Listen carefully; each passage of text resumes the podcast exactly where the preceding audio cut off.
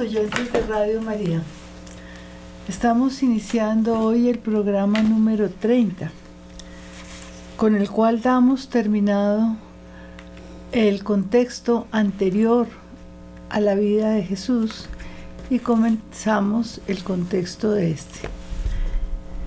Es supremamente importante haber hecho este camino porque con este ustedes van a comprender los textos por lo menos saben a qué se refieren los textos del Nuevo Testamento, cuando hablan de tantas cosas que no comprendemos bien, como quiénes eran los fariseos, los saduceos, cuándo comenzaron estos movimientos, por qué esas peleas y discusiones entre una fracción del poder en Judea con, otra fracción. Eh, es decir, el contexto se ilumina desde el contexto anterior. En el programa anterior terminamos hablando de Juan Hircano, aquel personaje a quien Flavio Josefo llama sumo sacerdote Juan, que gobernó a Judea desde el año 135 hasta el 104 a.C. Fíjense ustedes que estamos hablando de Judea, del sur del país de Jesús, cuya capital es Jerusalén. No hemos tocado todavía la Galilea donde él vivió. Pero es muy importante que sepamos esto porque acuérdense ustedes que Jesús es un judío galileo. Dijimos que Hircano tuvo cinco hijos, de los cuales tres fueron asesinados por Ptolomeo. También hablamos del origen de numerosas sectas que serán muy importantes en la época de Jesús. Los fariseos, a los cuales pertenecían círculos cerrados del pueblo, fortalecidos en sus inicios por el movimiento macabeo, es decir, aquellas personas que defendían la, la fe de Israel, las prácticas de la vida judía en contraposición a ese régimen griego que quería imponerles el rey Antíoco IV Epífanes. Favorecían estas sectas de los fariseos o esta secta de los fariseos la observancia de la ley y eran considerados ante el pueblo como los piadosos, los hasidim. Los, los saduceos eran miembros del partido progriego, es decir, de aquellos que gobernaban prácticamente el país con su poder, los reyes, y que tenían muchísimo eh, poder y dinero. Eh, eran partidarios del rey Antíoco IV Epífanes y después de los reyes de turno, abriendo el campo al helenismo no solamente en la vida civil, sino también en lo religioso y cultural.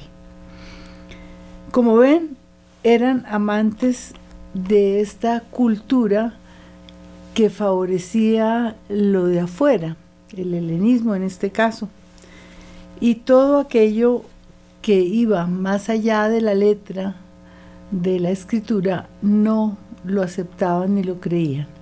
Ellos aceptaban y mantenían la ley de Moisés, pero todo lo demás lo miraban con desprecio, es decir, todo aquello que los fariseos defendían les parecía absurdo, les parecía ridículo y se centraban mucho más en la vida presente que en la futura, es decir, en aquello que les favorecía propias, sus propios beneficios temporales. Eh, a esta secta pertenecían los sacerdotes de la más alta alcurnia, ellos eran los hijos de Sadoc, sumo sacerdote, y recibirán el nombre de sadoquistas o saduceos. Fueron casi totalmente aniquilados durante el movimiento macabeo, pero luego vuelven a surgir como lo, lo vimos con Juan Hircano y su hijo Aristóbulo, quien tomó como su padre, favorecer este partido de la cultura griega. Aristóbulo, les decíamos, gobernó solamente un año, del año 104 al 103. Les contamos también que su viuda, Salomé Alejandra, liberó a los tres hermanos de, su marido, de Aristóbulo, eh, que los había puesto presos para no tener contrapeso en el, en el gobierno, y su señora, eh, Salomé Alejandra, los liberó y se casó con uno de ellos, con Alejandro Janeo. Este rey durante 27 años va a gobernar a Judea. Es este señor, como les decíamos también en el programa anterior, belicoso, cruel, cuando hubo un movimiento fariseo en su contra porque no lo consideraban digno de ejercer el sumo sacerdocio, Alejandro Janeo mandó matar a seis mil judíos. Esto le, otorgó el odio del pueblo, eh, em, sembró el pavor. Sin embargo, como a nivel de conquistas en favor de Israel hizo tanto, inclusive más que su padre. Después Jerusalén lo recibe con gran alborozo. Él amplió ampliamente las, las fronteras y gobernó Alejandro Janeo del año 103 a.C. al 76 a.C.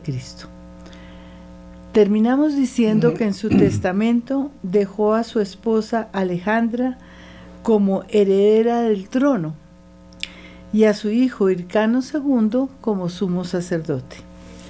Enseguida, Werner les hablará de la manera como Alejandra llevó a cabo su mandato.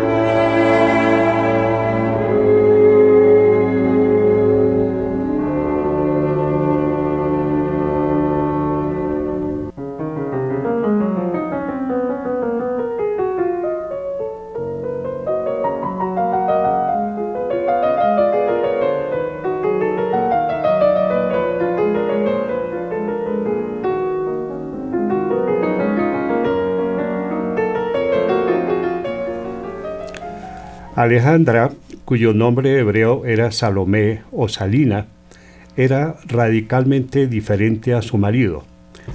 Él era déspota, ella una mujer buena, temerosa de Dios y practicante de la ley. Su marido odiaba y era odiado por los fariseos.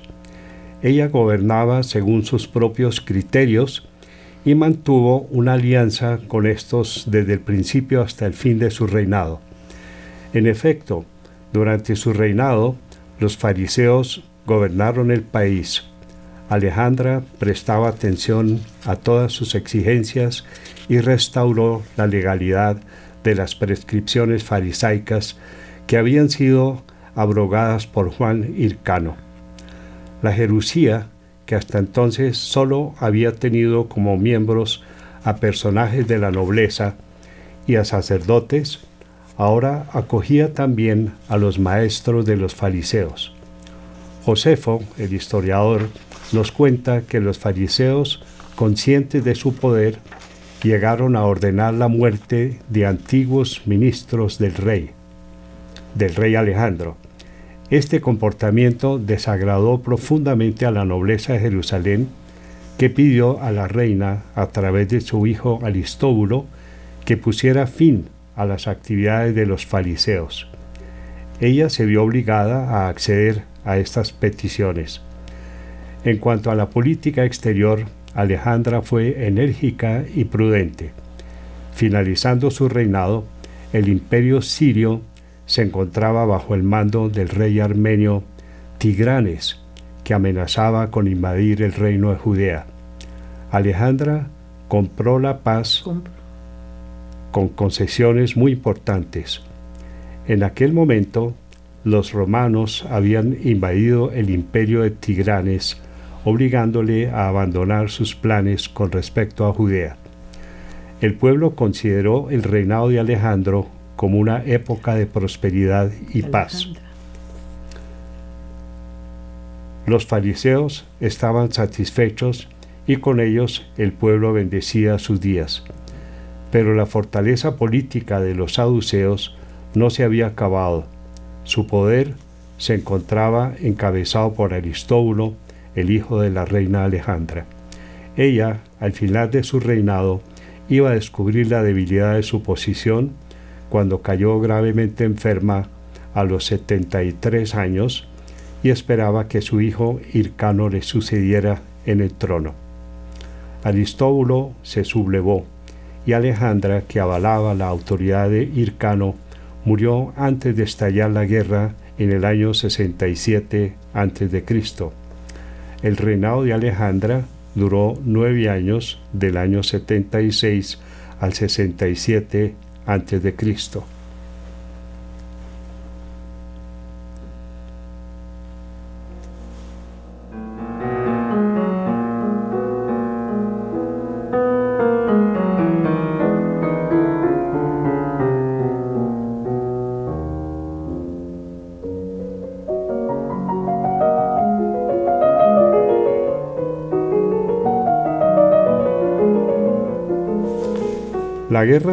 entre Aristóbulo II e Hircano II estalló. Alejandra murió en el momento en que Aristóbulo iba a tomar el poder por la fuerza, usurpando el derecho de su hermano mayor, el legítimo sucesor, y quien había sido nombrado sacerdote durante el reinado de su madre. Se enfrentaron cerca de Jericó y muchos de los hombres de Hircano se pasaron a las filas de Aristóbulo. Se firmó una tregua e Hircano renunció a sus derechos en favor de su hermano. En ese momento, el idumeo Antípatro, padre del futuro rey Herodes, comenzó a intervenir. El padre de este, llamado también Antípatro, había sido nombrado por Alejandro Janeo strategos esta palabra estrategos es un nombre usado en la antigua Grecia para designar al general o al comandante en jefe de un cuerpo militar terrestre. En los imperios helenísticos y bizantinos servía para describir a un gobernador militar, como es este el caso del Idumeo Antípatro, padre de Herodes el Grande. Entonces decíamos que el padre este, llamado también Antípatro, había sido nombrado por Alejandro Janeo Strategos de Idumea y sus hijos y nietos heredaron su título y posición. Antípatro hizo trato, trató de demostrar que Hircano era el legítimo heredero y Aristóbulo un usurpador, pero al principio el flemático e indiferente Hircano no prestó atención, pero con el tiempo las intrigas de Antípatro tuvieron éxito. Este había inducido también a Aretas, príncipe nabateo, a una alianza con él y le había hecho prometer que si Hircano huía a su reino como refugiado, le recibiría con los honores de amigo.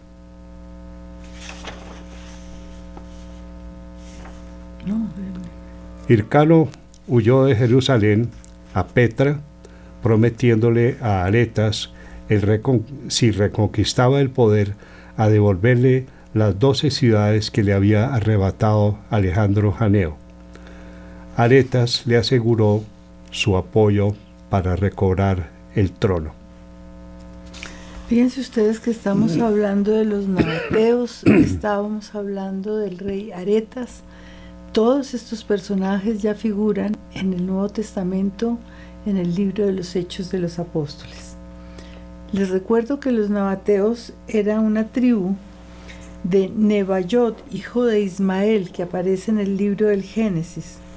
Habitaban al sur y al este de Palestina eran eminentemente nómadas.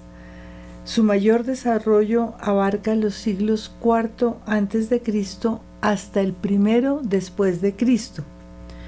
Con Aretas IV, quien gobernó desde el año noveno antes de Cristo hasta el 40 después de Cristo, el reino nabateo alcanzó su máximo esplendor. Acuérdense que Aretas reina en la ciudad de Petra. Aretas subió al trono sin la aprobación del emperador Augusto, por lo cual inicialmente estuvo enemistado con Roma. Posteriormente atrajo su favor ayudando a un general romano que se llamaba Varus contra una sedición de los judíos. Su enemistad con ellos se vio incrementada cuando Herodes Antipas repudió a la hija de Aretas para casarse con Herodías, esposa de su hermano. Recuerden que todo esto figura en el Nuevo Testamento. Entonces aquí estamos poniendo los cimientos para que ustedes comprendan los textos.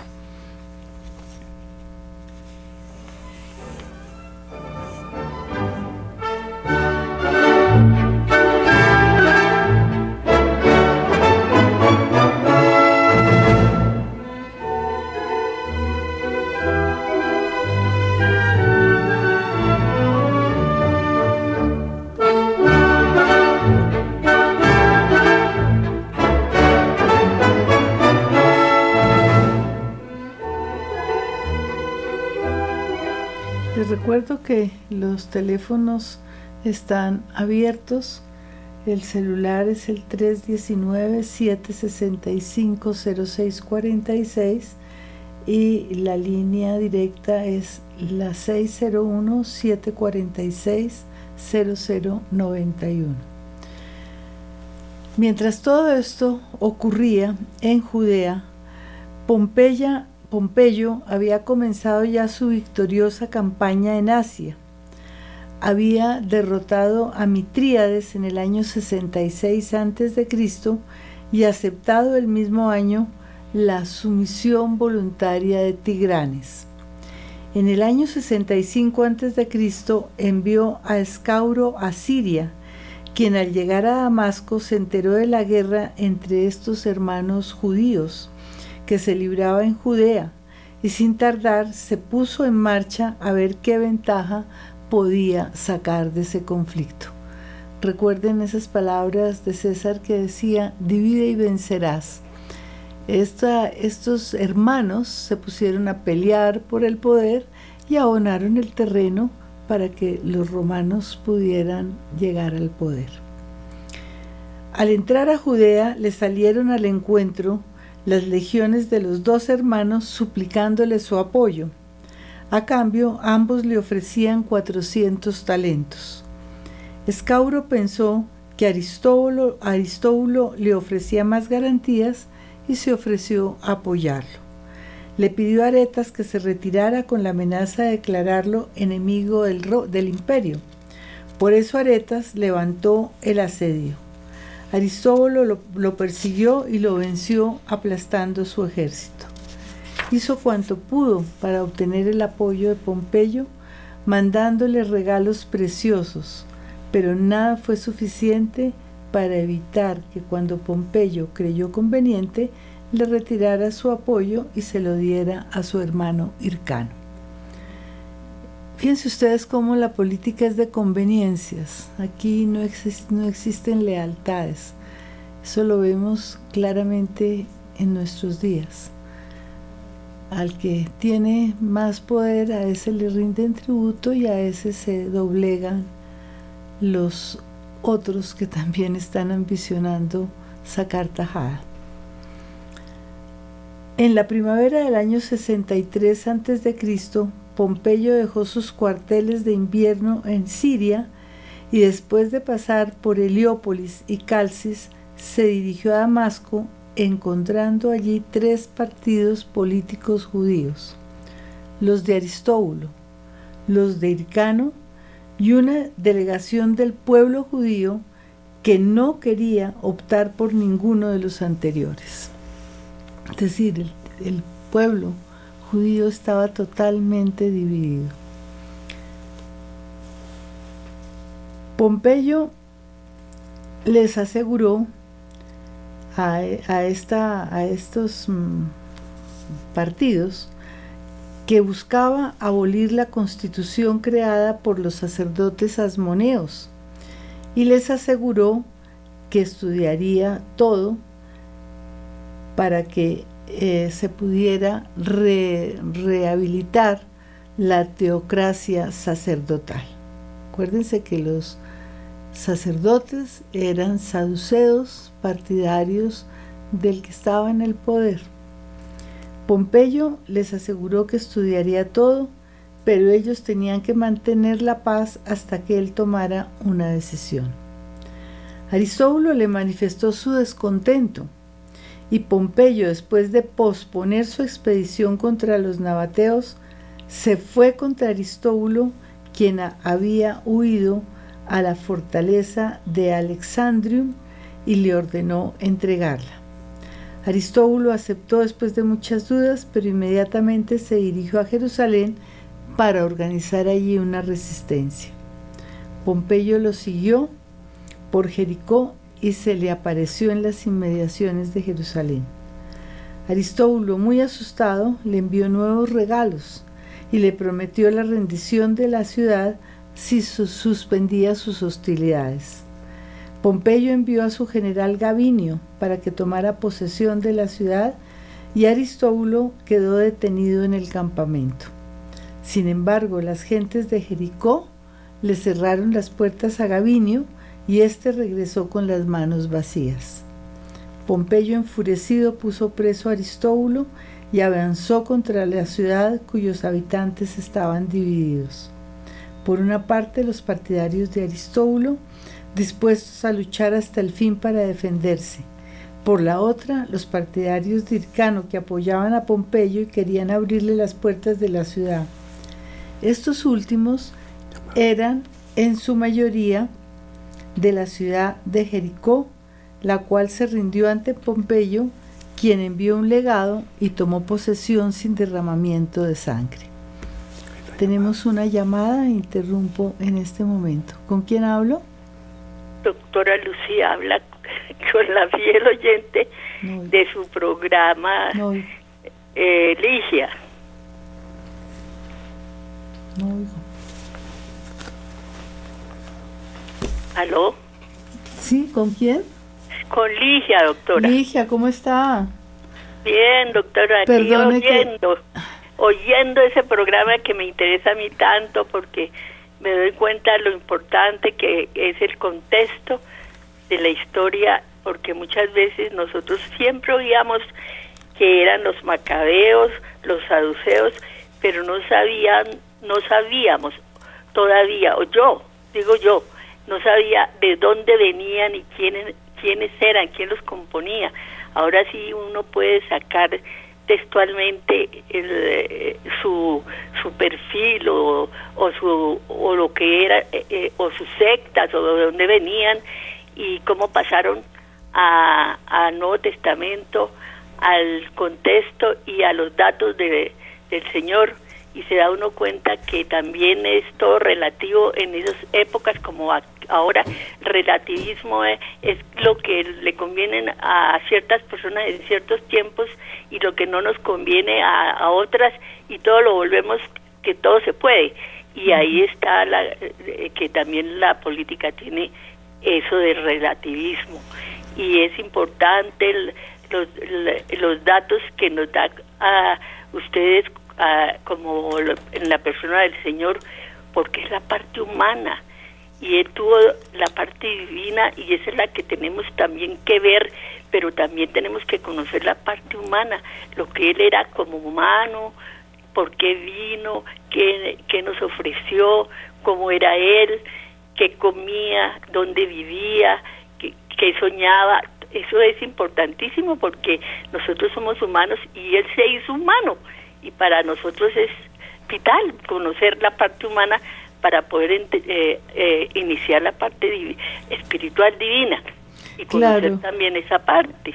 bueno, tiene toda la razón, mire. Eh, nuestro Señor es humano y es divino. Es la encarnación de Dios en la historia. Él asume nuestra naturaleza, pero encarnándose en una historia, en una familia concreta, en un pueblo concreto. Y yo creo que todos estos datos nos iluminan no solamente la historia de Jesús, sino la nuestra. Nosotros como Él también tenemos que trascender, también tenemos que mirar hacia dónde nos invita Dios para realizarnos. Y la historia y la vida es un medio, pero un medio que puede ser para eso, para glorificar nuestra propia naturaleza como lo hizo Jesús o para perderla. Fíjese que el engaño, la mentira, la división nos lleva a todo lo peor. Jesucristo viene asumiendo la historia a darnos esperanza y a mostrarnos el camino para llegar a Dios. Bueno, yo continúo aquí con esto, Ligia, muchas gracias. Pero sigue abierto el micrófono. y, seguimos escuchando llamadas, pero vamos a seguir. El partido de Aristóbulo, como les acababa de decir, tenía preparada su resistencia. Se congregó en el montículo del templo, el lugar más seguro de la ciudad, y por un tiempo sus murallas resistieron los impactos. Pero después de tres largos meses se produjo una brecha y comenzaron a entrar en Jerusalén.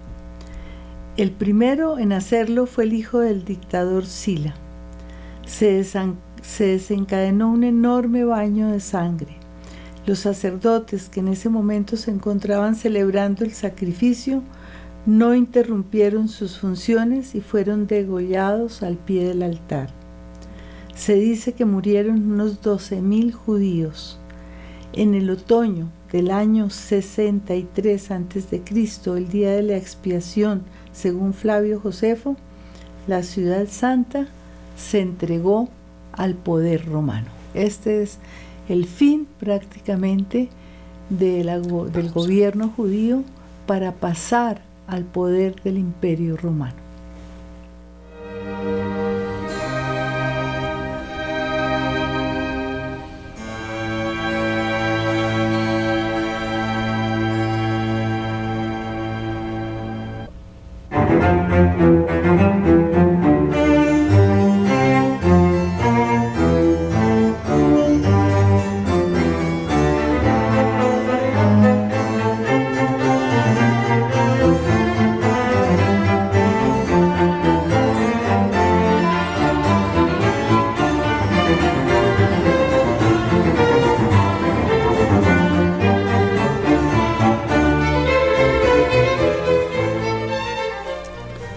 Pompeyo entró al Santo de los Santos, donde sólo podía entrar el sumo sacerdote. No saqueó el lugar y permitió que se continuara celebrando allí el culto, pero mandó decapitar a los responsables de la rebelión, puso grandes impuestos a la ciudad y a todo el territorio, redujo considerablemente la extensión territorial de Judea las ciudades costeras les fueron arrebatadas a los judíos, al igual que todas las ciudades helenistas del este del Jordán, como fue Hipos, Cadara, Pella, Dion y otras. Lo mismo pasó con Esitópolis, Samaria e inmensos territorios. Todas estas ciudades quedaron bajo la jurisdicción inmediata del gobernador de Siria, provincia romana recientemente creada. El pequeño territorio judío fue adjudicado a Hircano II como sumo sacerdote, pero sin título real. Una vez que Pompeyo arregló los asuntos de Palestina, envió a Escauro como gobernador de Siria y él retornó al Asia Menor. Se llevó a Aristóbulo como prisionero de guerra, a sus hijas y a sus dos hijos, Alejandro y Antígono. El primero logró escapar por el camino. Cuando en el año 61 a.C. Pompeyo celebraba con gran pompa su triunfo en Roma, el sumo sacerdote y rey de los judíos Aristóbulo II, descendiente de los macabeos, fue obligado a caminar delante de la carroza del conquistador, acompañado de un gran número de presos judíos. Cuando estos quedaron libres, constituyeron el fundamento de una gran comunidad judía en Roma pero con todos los decretos de Pompeyo, la libertad de la nación judía quedó sepultada. Pompeyo no introdujo cambios esenciales en las condiciones internas del país, respetó las constituciones jerárquicas y le dejó al pueblo un sumo sacerdote, Hircano II, favorito de los fariseos. Pero la independencia del país se había acabado para siempre, y el sumo sacerdote era un simple vasallo de Roma. Ninguna monarquía era capaz de resistir la superioridad romana. Su triunfo sobre el judaísmo palestinense se debió sin duda a la desunión del país. Me he detenido a elaborar esta síntesis narrativa del libro de Schiller porque la considero de vital importancia para comprender las huellas que dejaron en el pueblo judío todos los años de lucha por su independencia como nación hasta caer bajo el dominio absoluto del imperio romano, época en la cual vivió Jesús y se desarrollaron los primeros años de la comunidad cristiana. Como dije anteriormente, los protagonistas de los hechos nos introducen dentro de una dinámica que nos permite comprender muchos datos contenidos en los evangelios y acercarnos más al momento en que Palestina, no directamente anexionada a la provincia de Siria, pero sí sometida a su supervisión de su gobernador romano, se verá involucrada en el destino de la nación. Enseguida me detendré en la época de la dominación romana y sus intervenciones en el destino del pueblo palestino para la comprensión más directa de los datos contenidos en los evangelios.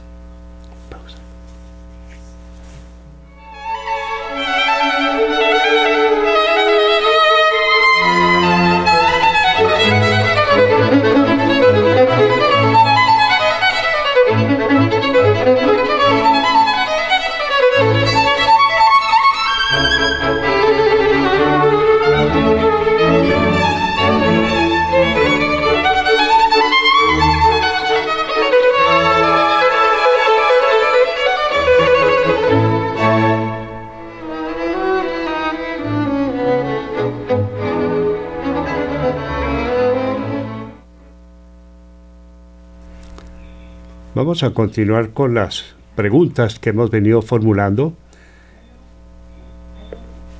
entrando en el contexto de la vida de Jesús.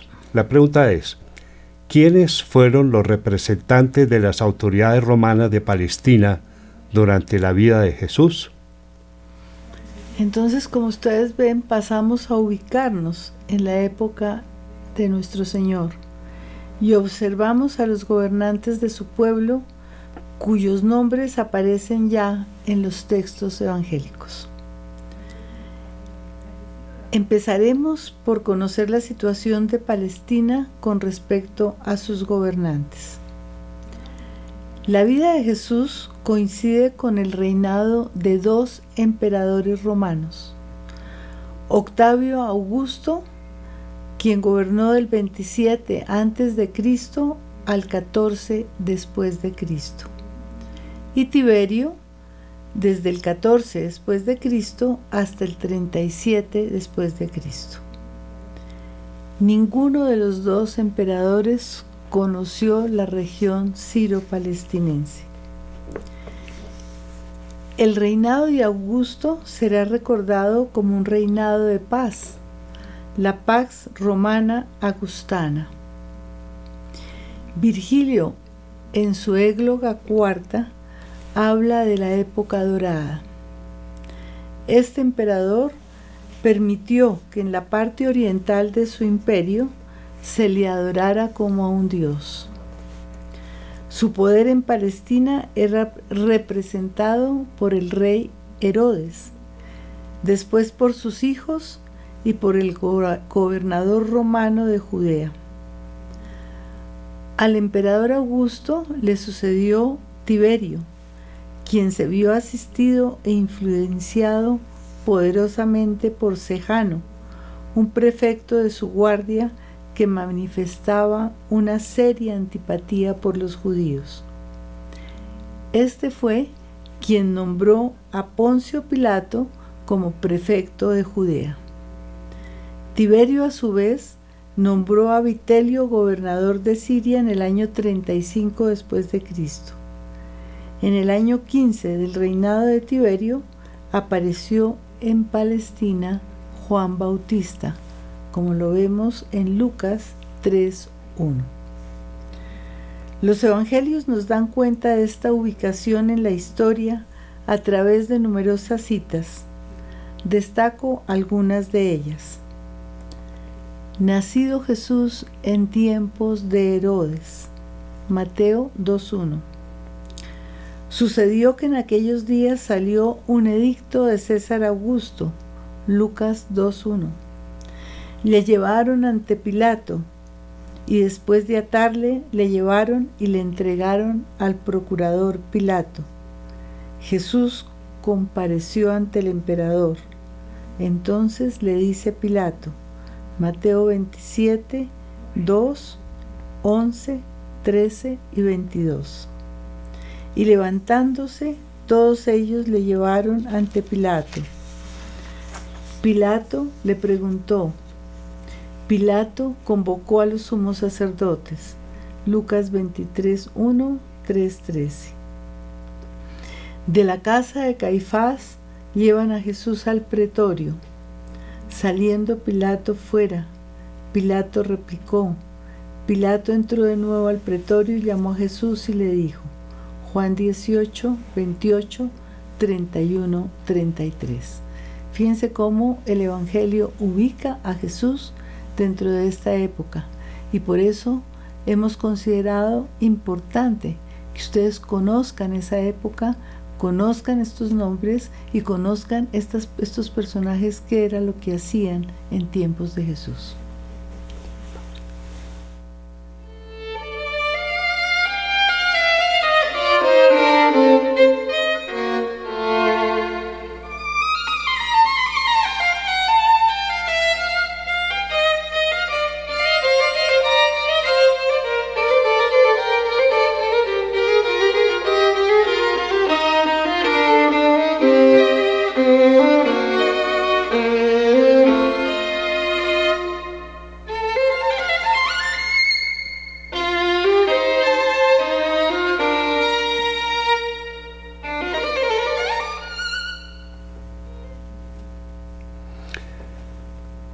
Viene ahora otra pregunta.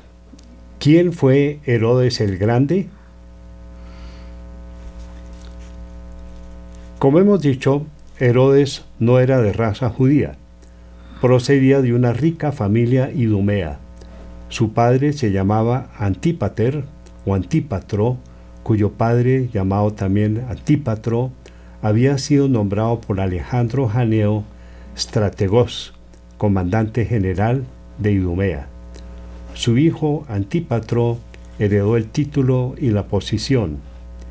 En la lucha entre Hircano y Aristóbulo, los hijos de la reina Alejandra, Antípatro, hijo, optó por demostrar que Hircano era el legítimo heredero del trono de Israel y Aristóbulo un usurpador.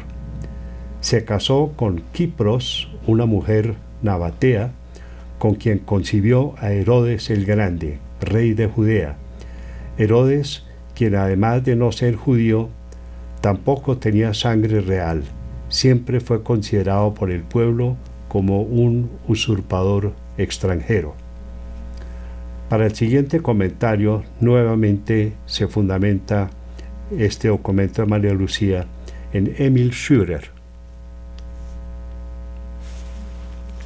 Herodes estaba dotado de un vigor y una fuerza excepcionales. A los 25 años ya tenía fama de guerrero por su campaña contra los bandoleros de Judea y con más de 60 años condujo la guerra contra los nabateos. Era astuto e inteligente, lleno de iniciativas y oportunista como el que más, es decir, era un buen político, duro e intransigente con quien estaban a sus órdenes y complaciente y sumiso con sus superiores Sabía que nada podía lograr sin ayuda de los romanos, lo cual lo llevó a mantener con ellos una amistad en todas las circunstancias y a cualquier precio, amistad que duró hasta el fin de sus días. Las dotes de inteligencia y astucia que poseía se vieron acompañadas de una insaciable ambición y de, una, de un extraordinario amor al poder que lo llevó a cometer crímenes atroces. Su reinado se puede dividir en tres etapas. La primera del año 37 al 25 a.C., en la cual consolidó su poder enfrentándose a numerosos adversarios y saliendo siempre victorioso. La segunda del 25 al 13 a.C., se, caracterizó por la prosperidad. Llevó a cabo grandes y maravillosas construcciones. Alcanzó una firme amistad con Roma. Visitó varias veces al emperador y al rey Agripa. También lo visitó en Jerusalén. La última etapa del 13 al 4 antes de Cristo está marcada por inmensas miserias. Fíjense que Herodes era un personaje muy inteligente, muy brillante, diría yo. Un gran político. Sabía a quién debía rendirle tributo y a quién mandar con despotismo y muchísima autoridad. Fue un gran constructor. Hizo de Jerusalén una ciudad maravillosa a nivel de arquitectura fue quien reconstruyó el templo que conoció Jesús, que fue un templo verdaderamente suntuoso, como veremos más adelante. En su momento todas las provincias romanas hacían alarde de su culto al emperador y competían entre sí con templos, teatros, estadios, anfiteatros, hipódromos y regias ciudades. Todo estaba lleno de esplendor en honor suyo. Herodes emprendió estas empresas de homenaje con el entusiasmo que le caracterizaba. En Jerusalén construyó un teatro, un anfiteatro, un palacio adornado con oro y marfil. El templo fue su obra magna, como les acabo de decir, y la fortaleza Antonia se encontraba al norte del templo. Fue construida en honor a su patrono Marco Antonio, con quien se había aliado por conveniencia. En ciudades no judías construyó numerosos templos totalmente paganos, dotados con regias estatuas. Terminó de reconstruir y embellecer la antigua ciudad de Samaria, que había sido ya reconstruida por Gavinio, general romano, después de su destrucción por Juan Hircano. Recuerden que ya hablamos de este Juan Hircano.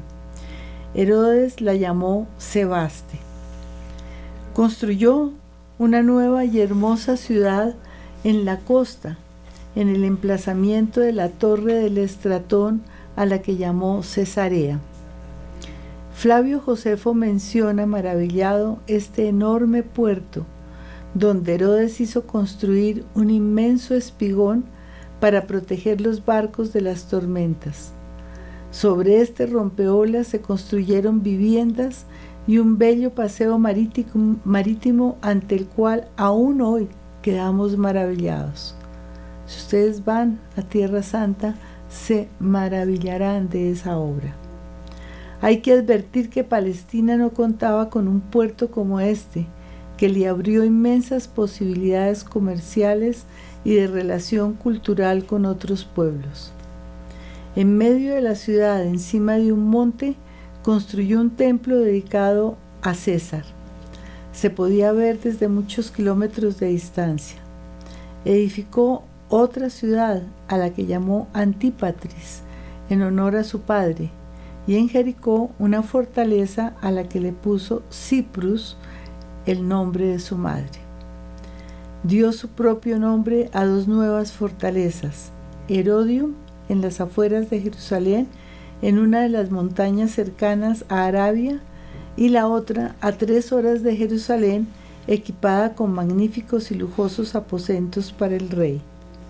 Reedificó fuertes construidos por los asmoneos y las fortalezas de Maqueronte y de Masada. Dotadas estas dos con palacios reales. Recuerden ustedes que en Masada fue donde se refugiaron los rebeldes al poder romano y prefirieron morir antes de ser vencidos por estos.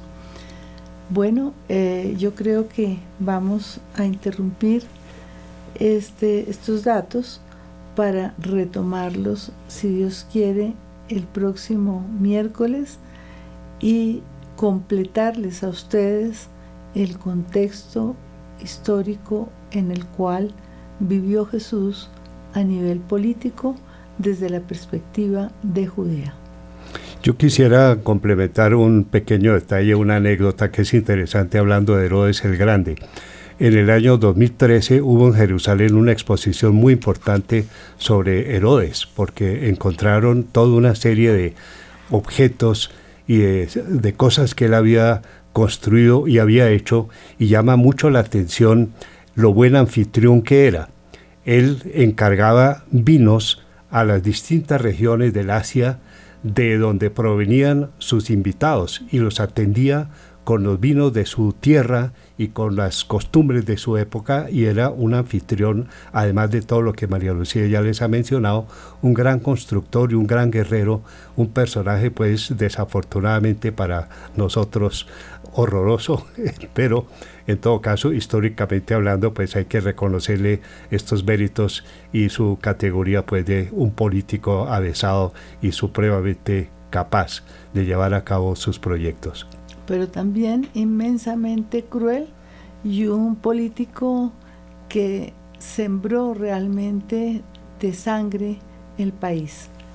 Bueno, muchas gracias y hasta el próximo programa.